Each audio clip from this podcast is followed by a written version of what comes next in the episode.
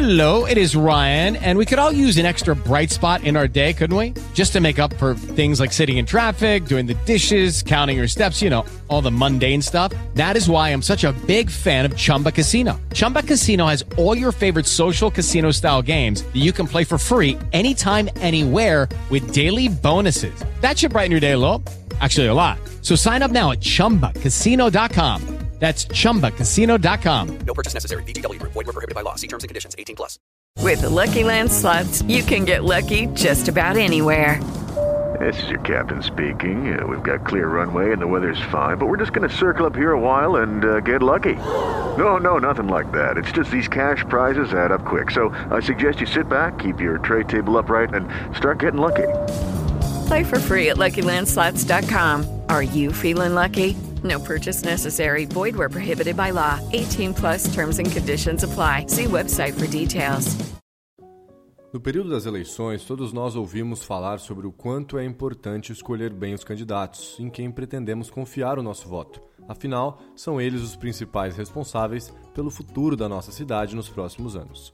Mas como fazer essa escolha? Como decidir entre tantos candidatos e partidos?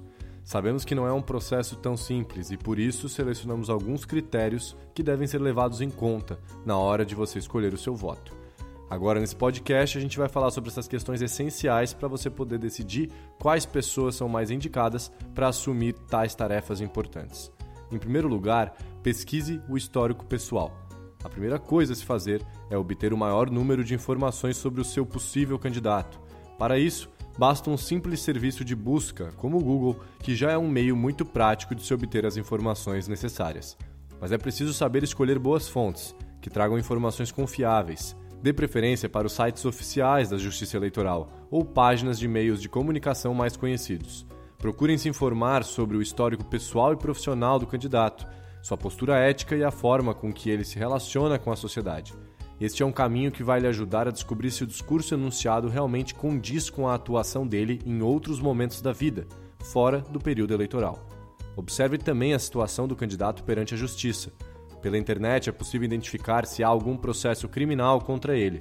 É importante que ele não tenha nenhum histórico de mau uso do dinheiro público ou outras práticas ilegais. Um bom candidato é aquele que respeita a nossa legislação, especialmente aqueles concorrendo a cargos legislativos, uma vez que eles trabalharão diretamente na manutenção das nossas leis. Segundo ponto, pesquise o histórico político. Em muitos casos, o candidato nessas eleições ocupa ou já ocupou alguma função parlamentar. Este é um segundo ponto muito importante, já que para saber se o seu candidato irá desenvolver bem esse trabalho, nada melhor do que descobrir como ele desempenhou a função anteriormente. Caso seu candidato tenha ocupado um cargo legislativo, veja se ele foi um parlamentar ausente, faltando a muitas sessões, que projetos ele apresentou, como ele votou em outros projetos, especialmente aqueles mais polêmicos. O eleitor pode acompanhar essas informações nos portais de transparência das câmaras e assembleias legislativas. O projeto Excelências, desenvolvido pelo Portal Transparência, também reúne informações sobre os parlamentares do Congresso Nacional. Se o candidato exerceu um cargo no Poder Executivo, analise quais investimentos ele realizou, se foram bem executados, como foi usado o dinheiro público em sua gestão e como as pesquisas de opinião o avaliaram, se com alto ou baixo índice de aprovação. Essas informações também são fornecidas nos portais de transparência das prefeituras e dos governos estaduais. Se o candidato está concorrendo a um primeiro mandato parlamentar, veja quais temas ele trata em sua vida profissional. Se ele é médico, que tipo de serviço presta? Se é advogado, atua para quais organizações? A forma com que ele exerce sua profissão é um bom indicador de como ele desempenhará o cargo ao qual está concorrendo.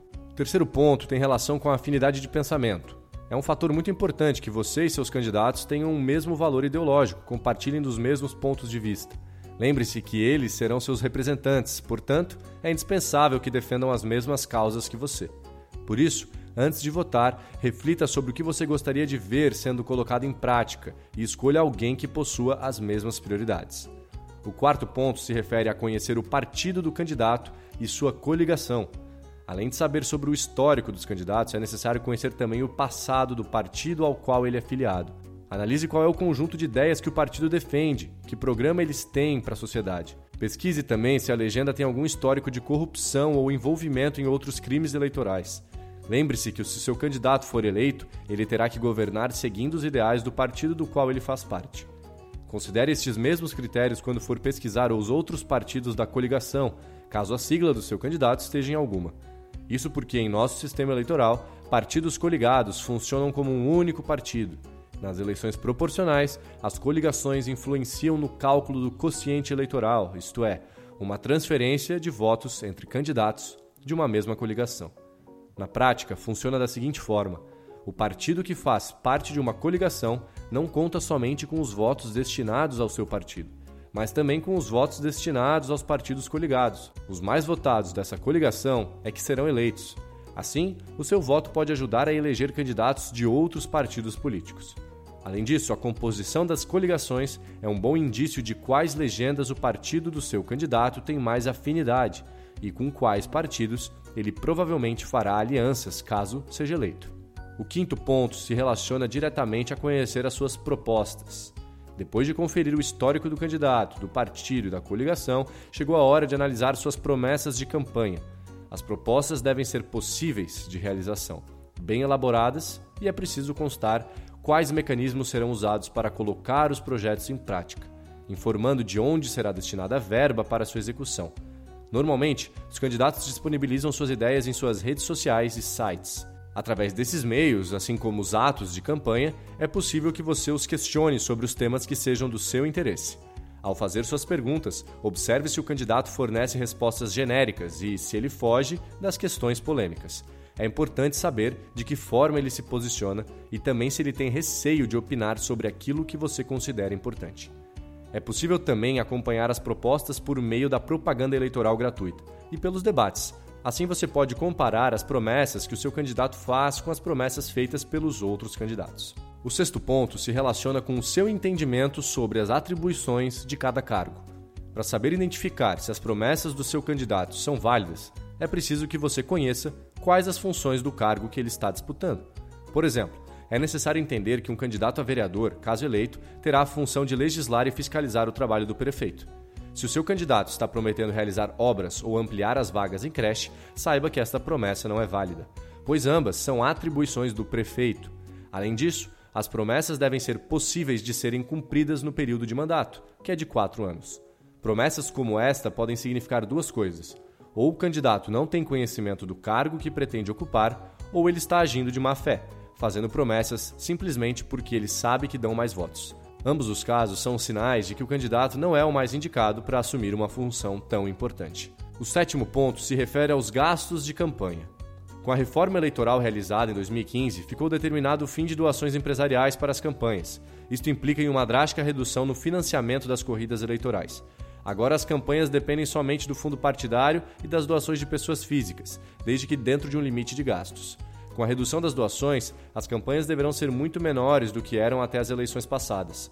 Por isso, o eleitor deve ficar atento. Sinais de que uma campanha está sendo muito cara pode indicar o uso de dinheiro indevido, como nos casos de Caixa 2. Vale também observar que em 2018 será a primeira vez que teremos o crowdfunding, o financiamento coletivo para campanhas eleitorais. Para saber mais sobre esse assunto, você pode navegar no nosso portal que a gente tem conteúdo sobre isso. O oitavo e último ponto se refere a cobrar um diagnóstico sobre a cidade. Ou seja, uma boa forma de avaliar o seu candidato é saber se ele conhece de fato as necessidades do seu município, uma vez que as promessas devem ser baseadas naquilo que a cidade e os moradores mais precisam. Observe quais problemas ele considera como prioritários e se esses problemas convergem com aquilo que as enquetes elaboradas pelos institutos de pesquisa afirmam, se o seu candidato faz um diagnóstico errado das necessidades da cidade, é sinal de que ele não está bem preparado para assumir o cargo. É preciso haver compatibilidade entre as necessidades da cidade e aquilo que o candidato propõe. Para aprender mais sobre esse assunto e muitos outros, acesse o maior portal de educação política do Brasil, politize.com.br.